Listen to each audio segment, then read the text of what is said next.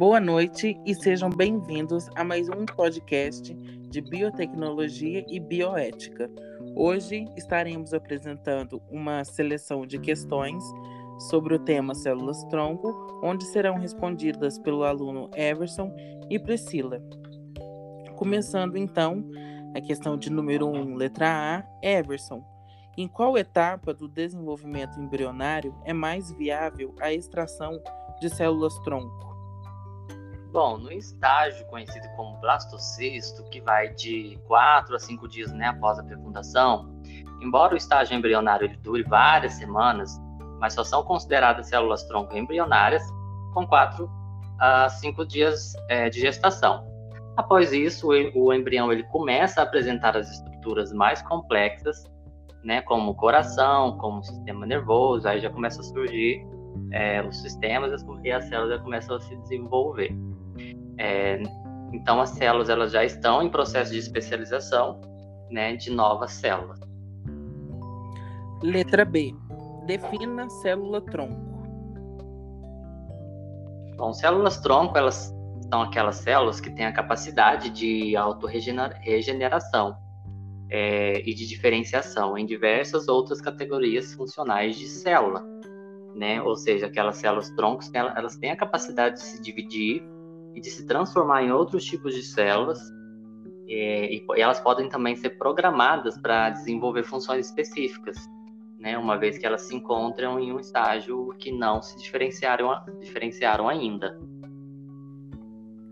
Letra C. Quais são os tipos de células tronco? Células tronco elas são divididas em dois grupos, né? Tem as células tronco embrionárias e as células tronco adultas. As células tronco embrionárias elas podem ser classificadas ainda em totipotentes e pleuropotentes.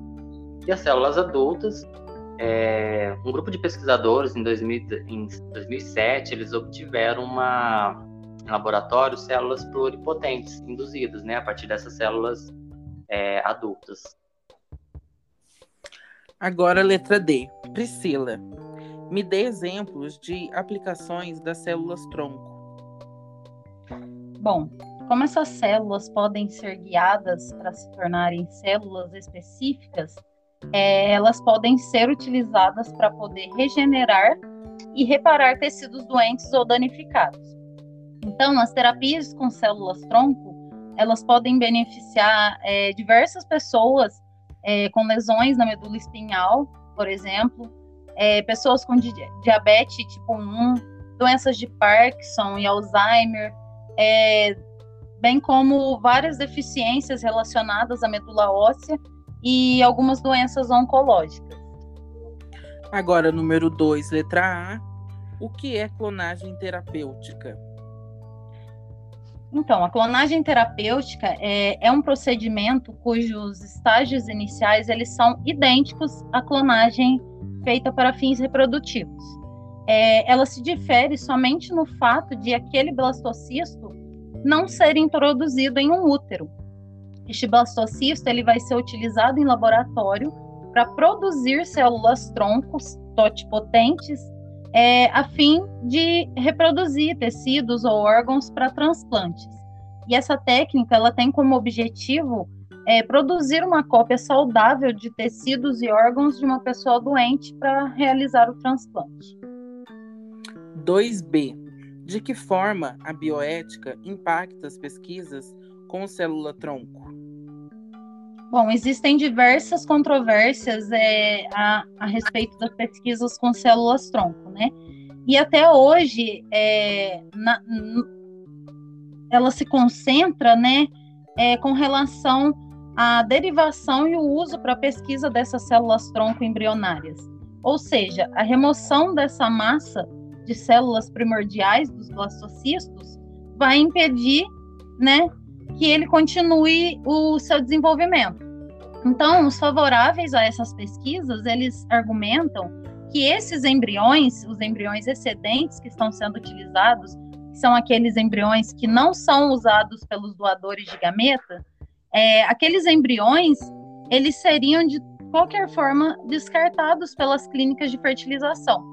Então, é, eles estariam empregando ela, é, esses esses embriões para tratamentos futuros, dando a eles finalidade e uma dignidade é, para com sua criação e destruição.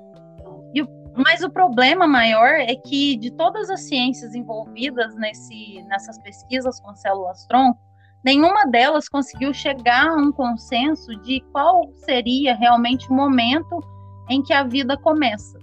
E eu acredito que se houvesse tal consenso é, sobre essa discussão, seria é, essa discussão, né, na verdade, seria muito mais branda ou até mesmo inexistente. Letra C.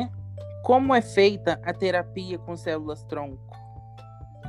Bom, é, essas células tronco, né, são células indiferenciadas e elas são utilizadas é, da seguinte maneira as células tronco elas são injetadas na circulação ou no local da lesão, na expectativa de que elas se diferenciem em células especializadas daquele tecido ou órgão, substituindo as células defeituosas ou destruídas. Então, para isso, seria necessário dispor de um suprimento de células troncos é, e conhecer também todos os procedimentos que são necessários para poder estar tá dirigindo essa diferenciação no sentido que a gente deseja, né? Para a reposição de um órgão ou de algum outro tecido. E letra D, última questão. Qual a sua opinião sobre a terapia com clones? Então, as pessoas elas diferem muito nas opiniões acerca dessas terapias com clones, né?